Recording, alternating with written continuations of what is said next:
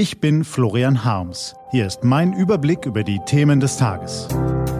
T-Online Tagesanbruch. Was heute wichtig ist. Donnerstag, 1. August 2019.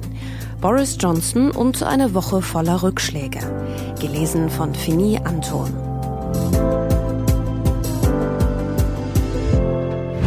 Was war?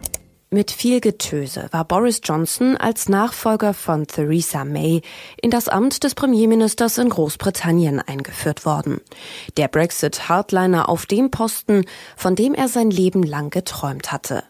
Seine Ziele denkbar groß. Erst wolle er Großbritannien bis zum 31. Oktober aus der EU führen, notfalls ohne ein Abkommen mit der EU. Dann würde er es in ein goldenes Zeitalter geleiten und über Jahre zum wohlhabendsten Staat Europas aufbauen. Johnson plusterte sich auf die Größe von Donald Trump, 1,90 Meter, auf, mit dem er ohnehin immer wieder verglichen wurde. Das war vor einer Woche. Und genauso lange hat es gedauert, bis Johnson wieder auf sein Normalmaß von 1,75 Meter zurückgeschrumpft wurde. Denn der Gegenwind kommt aus allen Richtungen. Seine Forderung, Brüssel müsse das 585-seitige, von Theresa May unterzeichnete und dreimal im britischen Parlament abgelehnte Ausstiegsabkommen nachverhandeln, lehnte die EU direkt als inakzeptabel ab. Seine Auftritte in Schottland und Wales endeten mit Ablehnung und heftigen Protesten, weil beispielsweise in Wales die vielen Landwirte um ihre EU-Fördergelder im Falle eines No-Deals fürchten.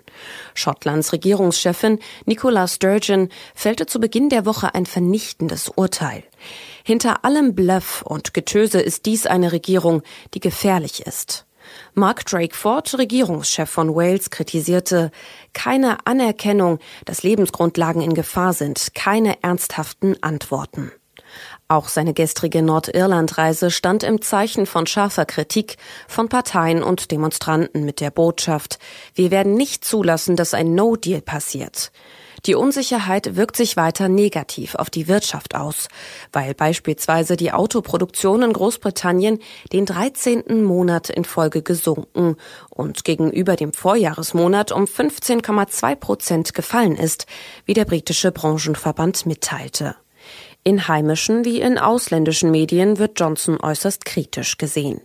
Der deutsche EU-Kommissar Günther Oettinger wirft Johnson im Badischen Tagblatt von heute vor, er habe keinen Kompass, keinen Wertekanon und keine Prinzipien. Für eine erste Bilanz der Johnson-Amtszeit ist es eigentlich viel zu früh, aber erfolgsversprechend war der Start nicht. Im Gegenteil. Johnson hat es tatsächlich geschafft, das durch das Brexit-Chaos der vergangenen drei Jahre ohnehin ramponierte Ansehen der Briten innerhalb einer Woche noch weiter zu beschädigen. Und schon heute droht der nächste Rückschlag bei einem Stimmungstest in Form einer Nachwahl zum Unterhaus im walisischen Wahlkreis Brecon und Rednorshire. Den Tories droht der Verlust eines ihrer Parlamentssitze. Der konservative Abgeordnete Chris Davies war wegen falscher Abrechnungen verurteilt worden, hatte sein Mandat verloren und hat nun keine guten Karten mehr. Das wiederum würde Johnsons Position weiter schwächen. Da wird auch der neue britische Brexit-Chefunterhändler David Frost nicht viel ausrichten können, der derzeit in Brüssel sein Glück versucht. Der Iran bleibt hart, der Westen auch. Die Lage im Persischen Golf ist explosiv. Sollte auch Deutschland Soldaten schicken, um mit der Straße von Hormus eine wichtige Handelsroute zu sichern? Die neue Verteidigungsministerin Annegret Kramp-Karrenbauer sagte gestern zunächst, man prüfe die Bitte der USA um eine deutsche Beteiligung noch. Die Wahrscheinlichkeit, dass es dazu kommt, ist aber nicht sonderlich hoch.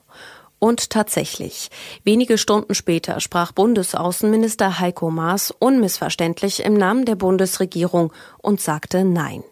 An der von den USA vorgestellten und geplanten Seemission wird sich die Bundesregierung nicht beteiligen so Maß. Und das zu Recht, wie die Mehrheit der Deutschen findet, das zeigt eine exklusive Umfrage von t-online.de. Was steht an? Auf t-online.de geht's heute auch um diese Themen. Heute Morgen stritten 25 Kandidaten der Demokratischen Partei in Amerika darum, wer in der kommenden Präsidentschaftswahl gegen Donald Trump antreten soll. Außerdem hat gestern Abend eine Blaskapelle das Wacken Open Air eröffnet. Heute beginnt es dann offiziell, sodass sich wieder über 80.000 Menschen an einem der größten Heavy Metal Festivals der Welt erfreuen können.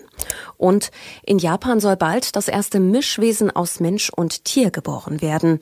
Auf t-online.de können Sie nachlesen, warum Wissenschaftler in dieser skurrilen Richtung überhaupt forschen. Das war der T-Online-Tagesanbruch vom 1. August 2019. Produziert vom Online-Radio und Podcast-Anbieter Detektor FM. Den Tagesanbruch zum Hören gibt's auch auf Amazon Echo und Google Home. Immer um kurz nach sechs am Morgen, auch am Wochenende.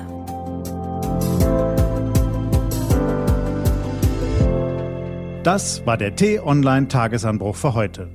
Ich wünsche Ihnen einen pannenfreien Tag. Ihr Florian Harms.